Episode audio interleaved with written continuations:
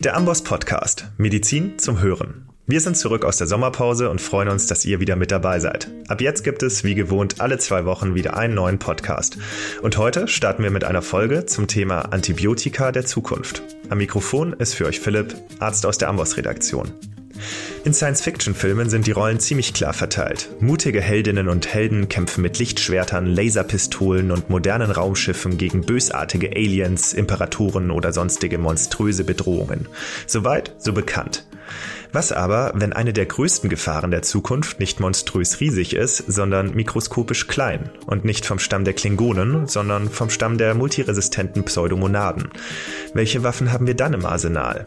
Die bittere Aussicht? Vielleicht gar nicht so viele. Weder Strahlenpistolen, noch Lichtschwerter, noch Penicilline, Aminoglycoside oder Carbapeneme. Und damit kommen wir von Hollywood zur traurigen Realität. Antibiotikaresistenzen sind eine wachsende Bedrohung für die Menschheit. Aktuell sterben Jahr für Jahr etwa 1,3 Millionen Menschen durch Infektionen mit resistenten Keimen. Das sind bereits jetzt mehr als an Malaria oder HIV und bis 2050 könnte sich diese Zahl nahezu verzehnfachen. Neben Strategien zur Eindämmung von Resistenzen braucht es daher auch dringend neue Arzneimittel. Wie diese Antibiotika der Zukunft aussehen könnten, wo sie sich finden lassen und wie sie multiresistente Keime zur Strecke bringen sollen, das bespreche ich heute mit Professor Rolf Müller, dem geschäftsführenden Direktor des Helmholtz-Instituts für pharmazeutische Forschung im Saarland. Er koordiniert im Rahmen des Deutschen Zentrums für Infektionsforschung den Forschungsbereich Neue Antibiotika. Professor Müller, ich freue mich sehr, dass Sie heute unser Gast sind. Ja, hallo, vielen Dank. Wir haben es gerade gehört, ab dem Jahr 2050 könnten jährlich etwa 10 Millionen Menschen durch resistente Keime zu Tode kommen. Wie steht es aktuell um die Antibiotikaforschung? Ja, die Zahlen, die entstammen jetzt aus einer Prognose, die im Jahr 2014 die britische Regierung in Auftrag gegeben hatte. Wollen wir mal hoffen, dass es nicht so schlimm kommt. Äh, gleichzeitig ist da beim Januar diesen Jahres eine Lancet-Studie rausgekommen, die die Zahlen, die Sie eben nannten, 1,3 Millionen im Jahr 2019 aufgerufen hat. Ähm, ich würde mal sagen, das ist an der Stelle jetzt egal, ob sich das jetzt nochmal verdreifacht oder verfünffacht. Es ist ein riesiges Problem. Und wir brauchen an der Stelle neue Antibiotika. Vielleicht sollte man zum Eingang dieses Gesprächs sagen, wir beschäftigen uns jetzt hier mit der Frage eben nach neuen Antibiotika. Es, äh, die, die ganze antimikrobielle Resistenzproblematik hat sehr, sehr viele Facetten, an denen notwendigerweise gearbeitet werden muss. Ähm, heute fokussieren wir aber eben auf diesen Aspekt. Und das soll in keinster Weise bedeuten, dass wir äh, irgendwo die anderen Aspekte jetzt nicht nicht für wichtiger erachten würden. Ganz richtig, die WHO gibt ja mehrere Probleme aus, also neben Resistenzentwicklung, neben Resistenzausweitung, hygienischen Maßnahmen ist eben ein Baustein, der zukünftig äh, helfen soll, Menschenleben zu retten, die Entwicklung neuer Antibiotika. Wie würden Sie die Forschung aktuell einordnen? Also zufrieden bin ich sicher nicht. Das liegt auch daran, dass wir über die letzten Jahrzehnte leider einen Trend haben beobachten müssen, dass die großen Pharma-Riesen sich aus dem Feld zurückgezogen haben, was ökonomische Gründe hat, aber auch einige andere Gründe, die wir sicher noch diskutieren werden. Und Dadurch ist äh, der Einsatz von Ressourcen in diesem Bereich sicher nicht passend zu der Größe der Problematik. Genau, über die Pharmaunternehmen sprechen wir noch im zweiten Teil äh, dieses Podcasts. Welche Keime werden uns in Zukunft die größten Probleme bereiten? Mit wem werden wir Schwierigkeiten haben? Das kann man mittlerweile zum Glück sehr gut beantworten, weil die WHO vor wenigen Jahren, ich glaube 2019 war es, eine sogenannte Priority-Liste publiziert hat, nachdem man eine Kommission aus Experten die weltweiten Problemkeime hat beleuchten und bewerten lassen. Und da ist halt diese Liste bei entstanden. Dabei handelt es sich in erster Linie um gramnegative Keime. Also solche, die in der Behandlung noch mehr Probleme derzeit machen als die Gram-positiven, weil sie diese doppelte Zellmembran haben und dadurch noch mal schwieriger zu behandeln sind. Auf dem Weg müssen die Moleküle ja letztlich auch zumindest bei intrazellulären Targets in die Zelle hinein. Ähm, diese Liste umfasst auch einige Gram-positive Keime, aber das sind sicher diejenigen, die dann in den Krankenhäusern äh, die meisten Probleme derzeit machen. Ein ganz passendes Akronym, das einige dieser Problemkeime zusammenfasst, ist ESCAPE, nicht wahr? Also E für Enterobacteriaceae, S für Staphylococcus, K für Klebsiella, A für Acinetobacter, P für Pseudomonas und E für Enterococcus, wie Escape, nur mit K.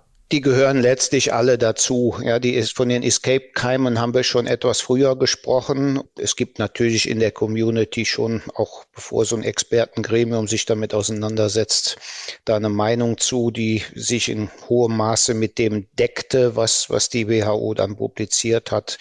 Und auch immer wieder genannt von der WHO ist dann die Tuberkulose oder der Tuberkuloseerreger, der nicht direkt auf der Liste auftaucht, aber dann direkt äh, nochmal genannt wird als überaus wichtiger Keim. Gramnegative Escape Mykobakterien. Die werden uns künftig also Probleme bereiten. Wenn ich Sie jetzt frage, wo wir nach den Antibiotika, die diese Keime schlagen können, suchen sollten, werden Sie vermutlich antworten, im Boden. Wie kommt das denn? Das ist jetzt meine persönliche Sicht der Dinge. Es, es gibt auch hier eine Vielzahl an Ansätzen, aber man ist natürlich äh, von dem zunächst mal angetan, was, wo man selber sehr viel Energie reinsteckt. Und wir machen halt sehr viel Forschung im Bereich der mikrobiellen Wirkstoffe, sprich von Antibiotika, die letztlich selbst von Mikroorganismen hergestellt werden. Ähm, das ist im Prinzip der Klassiker, den man von Waxman und Fleming auch kennt. Man isoliert Bodenmikroorganismen und findet in diesen Wirkstoffe, die andere Mikroorganismen am Wachstum hemmen oder gar abtöten. Äh, das ist deshalb besonders erfolgsversprechend, weil Mikroorganismen halt schon viel, viel länger auf der Erde leben als wir Menschen und man sich hier die Evolution zunutze machen kann, wie man sich gegenseitig bekämpft oder am Wachstum hindert, haben die halt in dem Rahmen der Evolution über viele Jahrmillionen gelernt. Und wir machen uns die chemischen Substanzen zunutze, die diese Mikroorganismen uns dann hoffentlich auch aufzeigen. Das heißt, sie gehen mit Schaufel und Eimer raus und holen sich Erde und gucken, was da wächst. Ja, Sie hatten das ja eingangs schön genannt. Schaufel und Eimer sind da gar nicht nötig, weil es sich ja um Mikroorganismen handelt. Man geht davon aus, in, in Bodenproben hat man in einem Kubikzentimeter, also einmal einmal ein Zentimeter Boden, hat man schon 10 hoch 8 bis 10 hoch 9 Mikroorganismen, äh, sodass die Schaufel äh, eher in Diminutiv gebraucht wird. Also wir brauchen da nur ein paar Gramm Boden Bodenproben, um aus denen dann Mikroorganismen zu isolieren. Was sicher für die Hörerschaft von Interesse ist, die meisten Mikroorganismen auf der Erde, die man vermutet oder auch durch unterschiedliche analytische Verfahren in ihrer Existenz bewiesen hat, die meisten davon die haben wir nie kultiviert. Man geht also davon aus, dass das immer noch unter ein Prozent an Mikroorganismen sind, die wir überhaupt im Labor mal haben analysieren können. Und da ist halt noch ein riesiges Potenzial. Dieses Potenzial, das wollen wir natürlich in die Klinik holen, um dann dort Problemkeime und vor allem die Problemkeime der Zukunft zu bekämpfen. Organismen, die Sie dabei speziell ins Visier nehmen bzw. untersuchen, sind Myxobakterien. Und in einem Vortrag haben Sie mal gesagt, Myxobakterien seien die coolsten Mikroorganismen der Welt. Was macht sie so besonders? Ja, das muss ich jetzt verteidigen, das Statement. Ähm, da wird natürlich nicht jeder Mikrobiologe mitgehen. Was die Myxobakterien besonders macht, ist, dass sie zunächst ubiquitär sind. Das heißt, sie treten praktisch überall auf. Sie tun vieles, was man von Mikroorganismen nicht so erwartet. Sie haben eine soziale Lebensweise und wachsen oder vermehren sich gemeinsam. Sie bilden sogenannte Schwärme und können sich auch auf äh, Oberflächen fortbewegen gemeinsam und sie, sie sind Mikroorganismen, die andere Organismen für ihr Wachstum nutzen, sind also Jäger, die am Ende der Nahrungskette stehen, wenn Sie die mal mikroorganismisch auftun. Sie können beispielsweise, wenn Sie das im Labor nachstellen wollen, auf eine Agarplatte Escherichia coli setzen und dazu dann Myxobakterium. Und die Myxobakterien werden dann hin zu dem E. coli-Keim beziehungsweise der Kolonie sich bewegen und E. coli dann auffressen. Und auf dem Weg dahin brauchen sie halt eine Vielzahl von Enzymen, aber auch Metaboliten. Da spielen dann auch Antibiotika eine Rolle, was sehr, sehr ungewöhnlich ist für Mikroorganismen, dieses Predatory Behavior. Und zudem können sie auch noch, wenn sie ungünstige Umweltbedingungen haben, dann sporulieren sie. Das machen sie aber nicht einfach, indem sie Sporen bilden, sondern sie bilden vorab noch etwas, was wir Fruchtkörper nennen. Dann äh, kommen Hunderttausende von Zellen zusammen und bilden kleine bäumchenartige Strukturen und in denen wiederum bilden sich dann die Sporen aus, die unter verbesserten Umweltbedingungen dann wieder zur Bildung solcher Raubkolonien herangezogen werden. Das ist insgesamt dann, denke ich, nicht unbedingt das Bild, was man von einem einzellebenden Mikroorganismus hat. Und äh, diese Myxobakterien haben auch die größten bekannten bakteriellen Genome. Die haben dann durchaus mal viermal so viele Gene wie, wie Escherichia coli. Diese ganze Information, um unter unterschiedlichsten Umweltbedingungen leben zu können, sich zu vermehren, diesen Lebenszyklus auszugestalten, das ist natürlich extrem spannend für einen Mikrobiologen zu beforschen. Ich habe mir das im Internet mal angeschaut, wie diese äh, Myxobakterien auf Jagd gehen äh, auf der Agerplatte. Das ist ja sehr interessant zu sehen. Die schicken ja da richtig Späher aus und dann sieht das aus wie so ein Raubameisenstamm, der dann über die anderen Bakterien herfällt. Ähm, hat mich sehr beeindruckt, diese, diese Bilder. Wie sieht das denn jetzt aus in der Übersetzung in neue Antibiotika? Also was haben wir da in der Pipeline? Wo greifen Antibiotika der Zukunft an? Ähm, was hat Ihre Forschung bisher ergeben? Wo geht's hin? Ja, jetzt machen wir einen Riesensprung von der Beschreibung dieser Mikroorganismen zum Erkennen dessen, was sie chemisch so tun und können. Letztlich ihr Einsatz als eine kleine chemische Fabrik, die wir dann in der Regel im Fermenter haben, um das bakterielle Wachstum durchzuführen. Ähm, aus diesen Organismen können wir dann mit chemischen Methoden die Strukturen isolieren und bestimmen, die antibiotische Eigenschaften haben und diese wiederum dann auf ihre Wirkmechanismen hin analysieren. Also sprich, wie, wie bringen sie andere Mikroorganismen um oder hindern sie am Wachstum? Das ist so ganz grob das Verfahren. Das wird seit vielen Jahrzehnten nicht nur bei Myxobakterien, sondern vielen anderen Quellen von Naturstoffen so durchgeführt. Und es ist wichtig zu sagen, dass etwa 70 Prozent der auf dem Markt befindlichen Antibiotika solche Naturstoffe aus anderen Mikroorganismen sind oder chemisch-synthetische Derivate davon. Das ist also unsere beste Quelle für Antibiotika traditionell gewesen, äh, was auch ein Grund dafür ist, dass äh, wir halt immer noch daran glauben, dass da noch viel zu holen ist. Man, man sollte aber natürlich an der Stelle auch andere Methoden hin zu Antibiotika erörtern. Aber wir sind jetzt mal bei den Myxobakterien, da möchte ich auch bei Ihnen bleiben.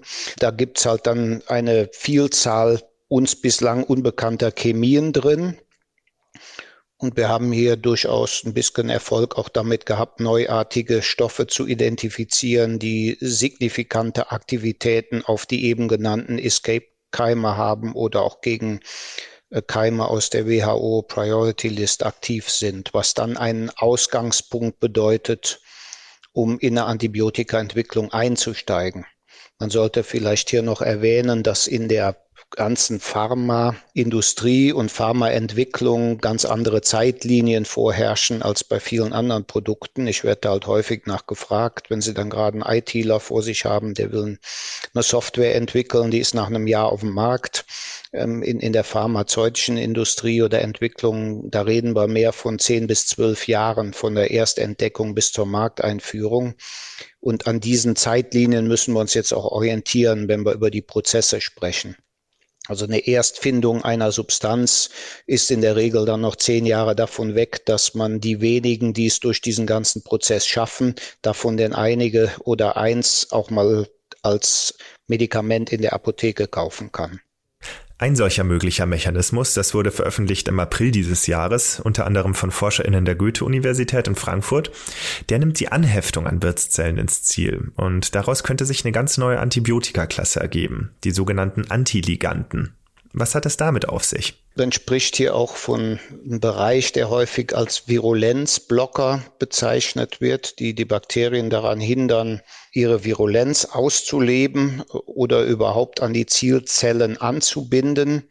Was hier publiziert wurde, ist im Prinzip ein Mechanismus, der erklärt auf molekularer Ebene, wie Bakterien, Pathogene an die eukaryotischen Zielzellen andocken und die Idee an der Stelle ist, wenn man jetzt statt das Bakterium am Wachstum zu hindern, diesen Andockungsprozess eindämmen oder verhindern könnte, dann könnte der pathophysiologische Prozess gar nicht erst eingeleitet werden. Man spricht dann auch manchmal von Pathoblockern, also letztlich Substanzen, die die Bakterien nicht direkt am Wachstum hindern, sondern sie daran hindern, ihre Virulenz auszuüben. Da gibt es eine ganze Vielzahl von Ansätzen. Der Charme daran ist, dass man vermutet, der Beleg dafür muss noch erbracht werden, aber die Argumentation ist schon stichhaltig, dass man vermutet, dadurch viel weniger Resistenzen hervorzurufen, weil die Resistenzen natürlich mit dem Abtöten des Organismus einen extrem hohen Selektionsdruck herbeiführen, was sie in so einem Fall dann nicht hätten. Also man klaut dem Erreger sozusagen eine Waffe, die er hat und hofft, dass er dann schlechter Resistenzen bilden kann. Das wäre eine Möglichkeit. Es gibt auch Ansätze, die dann Exoenzyme von Pathogenen blockieren, welche im Infektionsgeschehen eine Rolle spielen. Es gibt da Ansätze, die die Kommunikation zwischen Bakterien stören, sodass sie keine Biofilme mehr ausbilden können. Biofilme kennen wir alle als, als unerfreuliches Produkt in beispielsweise im, im Siphon, den man hin und wieder mal entfernen muss. Das ist so eine glibbrige, klebrige Masse die leider auch bei Infektionen eine Rolle spielt. Und in solchen Biofilmen sind die Bakterien in der Regel wesentlich schwerer zu erreichen. Und diese Biofilme werden nur dann gebildet, wenn die Bakterien vorher miteinander kommunizieren sich im Prinzip gegenseitig mitteilen, hier ist ein schöner Platz, um Biofilm zu machen. Das geschieht aber auch wieder über chemische Signale. Und wenn man deren Austausch oder deren Perzeption inhibiert, kann man so auch Biofilmbildung inhibieren. Das ist auch so ein Ansatz der Virulenzblocker, der verfolgt wird. Ein anderer beispielsweise auch schon in der Klinik verwendeter Ansatz ist derjenige, dass man Toxine die Bakterien bilden mit Antikörpern oder auch mit kleinen Molekülen dann daran hindert, ihre Arbeit zu tun. Gerade auch die Biofilme zu inhibieren dürfte, was Tubus-assoziierte Infektionen oder zum Beispiel Blasenkatheter-assoziierte Infektionen angeht, sehr hilfreich sein, wenn wir das als klinisches Mittel hätten, um Infektionen vorzubeugen. Das ist an der Stelle eine sehr interessante Richtung, wenn man so sagen. Das ist so eigentlich nicht die Naturstoffrichtung, von der ich eben gesprochen habe. Es gibt aber ja dankenswerterweise hier einige Möglichkeiten, mal auch über die anderen Bereiche zu sprechen. Das sind in der Regel chemisch-synthetische Substanzen, die hier entwickelt werden, die aus der Medizinalchemie kommen und solche Targets adressieren mit denen man dann eben solche Effekte hervorrufen kann. Man geht allerdings jetzt davon aus, dass man die nicht alleine wird einsetzen können, weil ja dann eine Infektion vorliegt und selbst wenn man eine Biofilmbildung inhibieren würde, muss man ja trotzdem den Keim noch wieder loswerden sozusagen. Also man würde dann eine Therapie vermutlich entwickeln, die on top auf die Antibiotikatherapie noch draufkommt. Was es dann auch regulatorisch ein bisschen schwierig macht, weil man im Prinzip mit, mit zwei Molekülen gleichzeitig arbeiten muss. Man kann den Patienten ja dann nicht dem Risiko aussetzen, dass das nicht funktioniert mit dem Biofilm-Inhibitor alleine. Man muss gleich mit beidem dann arbeiten, um eine klinische Studie zu machen. Das heißt, neben Bakteriziden und bakteriostatischen Antibiotika wäre das sozusagen eine, eine, dritte Klasse, die dann da dazu käme. So ist das. Im, Im Idealfall könnte man sich natürlich auch vorstellen, dass man die dann rein prophylaktisch geben würde in Zukunft, wenn beispielsweise eine was weiß ich, eine Hüft-OP oder was auch immer, ein Fremdkörper dann implantiert wird, an dem sich ja nun mal leider häufig solche Biofilme bilden und man hätte dann ein Prophylaktikum, mit dem dies verhindert würde muss man sich natürlich fragen, würde man das tun? Ja, würde man das ja meist mit einer Therapie, mit einem Pharmakon verbundenen Nebenwirkungsrisiko dann in Kauf nehmen, um die Häufigkeit einer Infektion oder einer solchen Biofilmbesiedlung zu senken. Das sind alles Abwägungen. Im Moment geht man eigentlich davon aus, dass man diese Substanzen dann einsetzt, wenn es tatsächlich eine Infektion gibt und sich durch die Co-Therapie, also mit beidem, so einem Virulenzblocker und einem Antibiotikum gemeinsam ein besseres Ergebnis verspricht oder gar verspricht, dass jetzt vorhandene Resistenzen durch die Kombination überkommen werden können. Da denke ich, hören gerade insbesondere die Intensivmedizinerinnen und Orthopäden in unserer Hörerschaft ganz genau hin. Ein spannender Ansatz. Vielen Dank dafür. Eine andere potenziell neue Wirkstoffklasse, die ich ansprechen möchte, sind die sogenannten Backprotects. Hm, schauen wir uns erstmal diesen etwas kryptischen Namen an. Back, das steht für Bacteria und Protec, das ist ein Akronym für Proteolysis Targeting Chimera, also Proteolyse anvisierende Chimäre. Professor Müller, wenn der Name schon so kompliziert ist. Wie soll ich das dann erklären? da müssen wir jetzt ein bisschen abstrahieren. Dieser Ansatz kommt eigentlich ursprünglich nicht aus der antibakteriellen Forschung, sondern daher, dass wir auch in Humanzellen ein System haben, um Proteine wieder abzubauen, wenn sie denn nicht mehr gebraucht werden oder wenn sie falsch gefaltet wurden und ähnliches. Man hat dann herausgefunden, dass Proteine, die abgebaut werden sollen, die werden markiert mit Ubiquitin, nennt man das. Also letztlich auch mit einem kleinen chemischen Molekül, so dass die Zelle dann weiß, wenn da Ubiquitin am Protein ist, dann kann es zerhäckselt werden und wird dann diesem Abbau innerhalb der Zelle, also letztlich dem Schredder innerhalb der Zelle zugeführt. Und daraus hat man dann die Theorie entwickelt, wenn wir Zielstrukturen abbauen wollen, dann können wir die ja auch künstlich mit so einem Tag versehen und so dazu führen, dass sie abgebaut werden.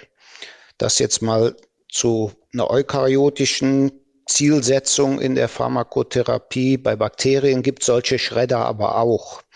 Und es gibt auch kleine Moleküle, die man gefunden hat, unter anderem auch Naturstoffe die dem halt dienen, ne, Dinge für einen solchen Abbau zu markieren. Und das ist im Prinzip der Hintergrund, dass man so eine, eine Wirkung herbeiführen will, indem man eine solche Markierung für den intrazellulären Schredder einfügt und so dann diese Zielstruktur zerstören kann, im Prinzip mit den eigenen Mechanismen, die die Zelle sowieso hat.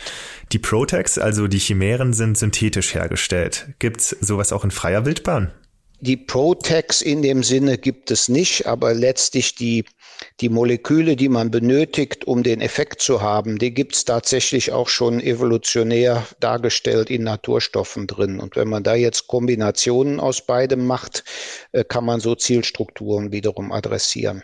Jetzt nicht erst seit Covid-19 im Gespräch mRNA und die Möglichkeiten, die mRNA äh, bietet. Welche Rolle hat das denn im Zusammenhang mit Antibiotika? Kommen mRNA-Antibiotika?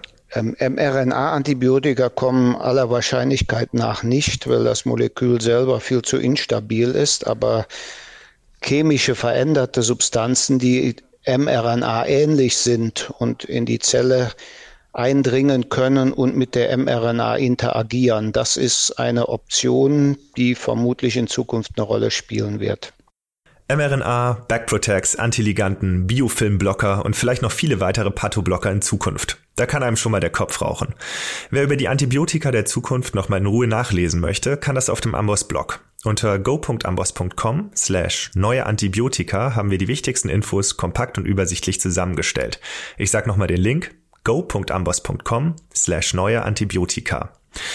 Was die Antibiotika der Gegenwart angeht, möchte ich euch gerne auf das Amboss Online-Seminar zur Antibiotikatherapie hinweisen. Darin findet ihr unter anderem Online-Module zu Grundlagen, spannende Patientenfälle und interaktive Auditorfolgen. Das Ganze ist nicht nur spannend, sondern bringt je nach Modus auch 25 bis 28 CME-Punkte. Sponsoring oder finanzielle Interessenskonflikte gibt's, wie ihr das von Amboss gewohnt seid, natürlich nicht. Link in den Show Notes.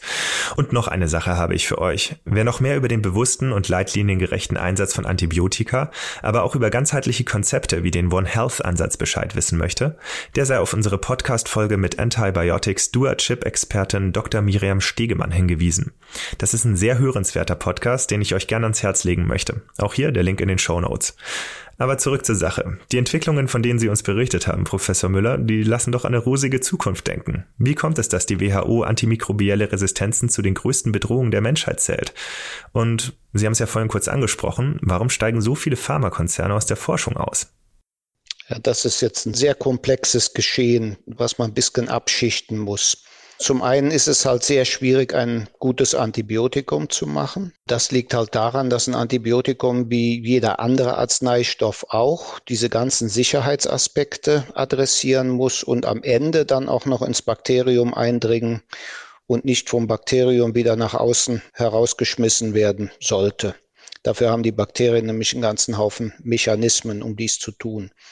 Also es ist A einfach sehr schwierig und schwieriger als bei den meisten anderen Arzneimitteltherapien. B haben wir das Problem der antimikrobiellen Resistenz, welches zunimmt, was man auch bei anderen Pharmazeutika so halt nicht kennt, wenn man Bakterien halt mit mehreren für sie toxischen Substanzen versetzt, dann finden die einen Weg, um, um diese Substanzen zu umgehen, zu zerstören, ihr Target zu verändern, sodass sie dann doch überleben können. Hier muss man sich ein bisschen vergegenwärtigen, was für Reproduktionszeiten Bakterien haben. Darmbakterien können sich in 20 Minuten verdoppeln. Wenn Sie das einmal über Nacht unter optimierten Bedingungen durchziehen, dann haben Sie dann aus einer Zelle 10 hoch 9, 10 hoch 10 Zellen. Währenddessen können sich Mutationen anhäufen und durch Selektion kriegen Sie dann irgendwo einen Resistenzmechanismus, sodass letztlich Resistenz leider keine Frage des Ob, sondern nur des Wann ist, zumindest aller bisherigen Erfahrungen nach. Das macht es für Pharmaunternehmen unattraktiv weil die Einsetzbarkeit von Antibiotika durch antimikrobielle Resistenz reduziert ist. Nicht wie bei anderen Medikamenten, die man dann lange einsetzen kann. Ein weiteres Problem, was eigentlich was sehr, sehr Positives ist, ist, dass Antibiotika mit unsere besten Arzneimittel sind.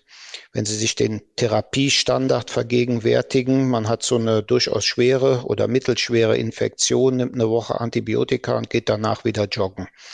Wenn Sie das vergleichen mit Therapiestandards bei anderen Erkrankungen, Neurodegeneration, Krebs, Herz-Kreislauf, you name it, dann kann man sich, glaube ich, sehr schnell klar machen, was für einen unglaublich hohen Therapiestandard wir zum Glück mit dem Antibiotika haben. Und üblicherweise muss man halt an der Stelle dran denken, dass ein neues Arzneimittel diesen Therapiestandard ja schlagen muss oder zumindest gleich gut sein muss. Also auch an der Stelle ist es halt deutlich schwieriger, ein Medikament zu entwickeln, was hier die Therapiestandards nach oben befördert. Ähm, wenn man jetzt nochmal Neurodegeneration, da gibt es kaum was, was funktioniert. Da ist man natürlich mit relativ wenig schon sehr zufrieden. Bei den Antibiotika ist das deutlich schwieriger. Und dann kommt es zu klinischen Studien, die auch durchaus schwierig durchzuführen sind. Das liegt halt daran, dass wir auch wiederum zum Glück ja keine Resistenzlager haben, wo schon in der Regel 50 Prozent der Patienten mit einem resistenten Keim besiedelt werden. In der Regel funktioniert die Antibiotikatherapie ja nach wie vor. Das heißt, je nach Keim hat man da vielleicht zehnprozentige Resistenzrate oder noch weniger. Und wenn Sie was Neues entwickeln möchten, dann gibt es einen Therapiestandard, der die anderen 90 Prozent positiv erledigt. Und das müssen Sie ja schon mal mit erreichen und darüber hinaus dann noch besser sein. Das macht es auch für eine klinische Studie schwierig. Man muss auch diese Patienten überhaupt in einem oder zwei Studienzentren parallel überhaupt behandeln können, äh, was die Studien auch teurer und, und schwieriger macht als in anderen Bereichen. Ein weiterer wichtiger Punkt ist, dass die Antibiotika halt in der Regel nur eine Woche eingenommen werden. Dadurch kommt es zu keinem großen Absatz. Unser Erstattungssystem beruht aber darauf, dass die Pharmakonzerne ihren Profit anhand der Absatzzahlen definieren. Wenn man das jetzt vergleicht mit dem, wie ein ideales Antibiotikum funktionieren sollte, passt es nicht zusammen. Ein Antibiotikum sollte man eher sehen wie die Feuerwehr. Da zahlen wir alle gerne, damit die Feuerwehr vorhanden ist, aber keiner möchte sie bei sich zu Hause sehen. Und eigentlich sollte es mit einem Antibiotikum genauso sein. Das wird produziert in in den Schrank gelegt und nur dann verwendet, wenn wir wirklich den Patient mit dem multiresistenten Keim haben. Ich glaube, dieser Vergleich erklärt sehr schön, dass das mit unseren üblichen Erstattungs- und ökonomischen Modellen nicht zusammenpasst. Und das ist auch ein, ein ganz wichtiger Grund, warum die Pharmaindustrie in dem Bereich nicht so investiert wie in anderen. Also Erforschung, Herstellung, Vermarktung, Vertrieb, das kostet so viel Geld, dass es sich letzten Endes nicht lohnt, ein Antibiotikum herzustellen und dann auch noch durch die klinischen Studien zu treiben, das dann ohnehin nur in den Reserveschrank wandert. Leider ist das so. Das ist allerdings, muss man jetzt der Fairness halber schon sagen, die letzten 20 Jahre auch politisch erkannt worden, aber immer noch nicht gelöst worden. In einzelnen Ländern gibt es mittlerweile sogenannte Market Entry Rewards. Also da wird halt die Einführung eines Antibiotikums durch eine Einmalzahlung oder durch eine jährliche Zahlung bewertet, statt dieser Kopplung an die Umsatzzahlen. Also das bewegt sich, ist aber wieder in jedem Land anders. Selbst in der EU äh, von der Landespolitik abhängig, wie diese Dinge passieren. Ähm, und, und das ist natürlich auch für die Pharmafirmen eine große Problematik. Ja, ich möchte auch hier keine Pharmaschelte machen. Wenn wir jetzt für unsere eigene Altersversorgung oder was auch immer irgendwo in Aktienmarkt investieren, dann muss man leider sagen, kann man der Pharmafirma, in die investiert wird, jetzt nicht empfehlen, Antibiotika zu machen. Und das ist ja auch wieder völlig konträr zum eigentlichen gesellschaftlichen Auftrag und zur Notwendigkeit. Ein Market Entry Reward, also ein finanzieller Anreiz seitens des Staates in die Antibiotikaforschung zu investieren, wie Sie es gerade angesprochen haben, das wäre eine Möglichkeit. Es gibt aber auch andere Ideen. Pharmaunternehmen, die keine Antibiotikaforschung betreiben, könnte man zu finanziellen Abgaben verpflichten. Und diese Gelder könnten dann wiederum an Unternehmen weitergegeben werden, die an Antibiotika forschen. Was halten Sie davon? Und was ist in Ihren Augen der wichtigste Punkt, um die Antibiotikaforschung wieder anzukurbeln? Es geht ja, wie Sie es gerade sagten, um unsere antimikrobielle Altersvorsorge. Ich glaube, es gibt kein generelles Erfolgsrezept, weil jetzt die Antibiotikaforschung zu verstaatlichen kann, glaube ich, auch nicht das Ziel sein. Da haben wir ja auch Beispiele für, dass das nicht so richtig funktioniert. Man würde da auch wieder in Probleme fallen und zudem sind auch die Kosten einfach viel zu hoch. Die großen Pharmafirmen haben den sogenannten AMR Action Fonds zusammengetrieben mit der erklecklichen Summe von einer Milliarde Dollar bestückt für Antibiotikaentwicklung. Das äh, sollte man auch positiv erwähnen. Auf der anderen Seite, wenn man dann sieht, was die Entwicklung eines Arzneistoffes statistisch kostet, da sind sie schon zwischen ein und zwei Milliarden pro Molekül, was es bis zum Markt schafft. Also das zeigt dann auch wieder selbst diese Milliarde ähm, ist im Vergleich zur eigentlichen Aufgabe immer noch nicht genug. Und das können wir schlecht jetzt auf dem Steuerzahlers Rücken wieder ähm, komplett ausbreiten. Diese Market Entry Rewards oder man nennt das auch Netflix-Modell, ähm, das ist sicher ein Weg, der dahin führen könnte. Man, man diskutiert auch, ob man die Laufzeiten von Patenten in einem Voucher-System verlängern könnte. So sprich, man hätte beispielsweise eine Firma, die noch ein Antibiotikum entwickelt hat, kriegt dafür ein Patent und kann das dann eintauschen gegen ein Patent auf einem Blockbuster der Firma ähm, das dann noch zwei, drei Jahre lang äh, eben die, die Blockbuster-Einkünfte einspielt. Das würde es sicher sehr attraktiv machen. Da wird aber jetzt sicher jedes Gesundheitssystem sagen, ja, dann müssen wir bei dem Blockbuster noch ein paar Jahre länger warten, bis ein Generikum auf den Markt kommt. Und letztlich heißt das auch wieder, der Steuerzahler zahlt's mit weil die, die hohen Kosten dann halt länger getragen werden. Also wie, wie gesagt, man macht sich da sehr viele Gedanken zu.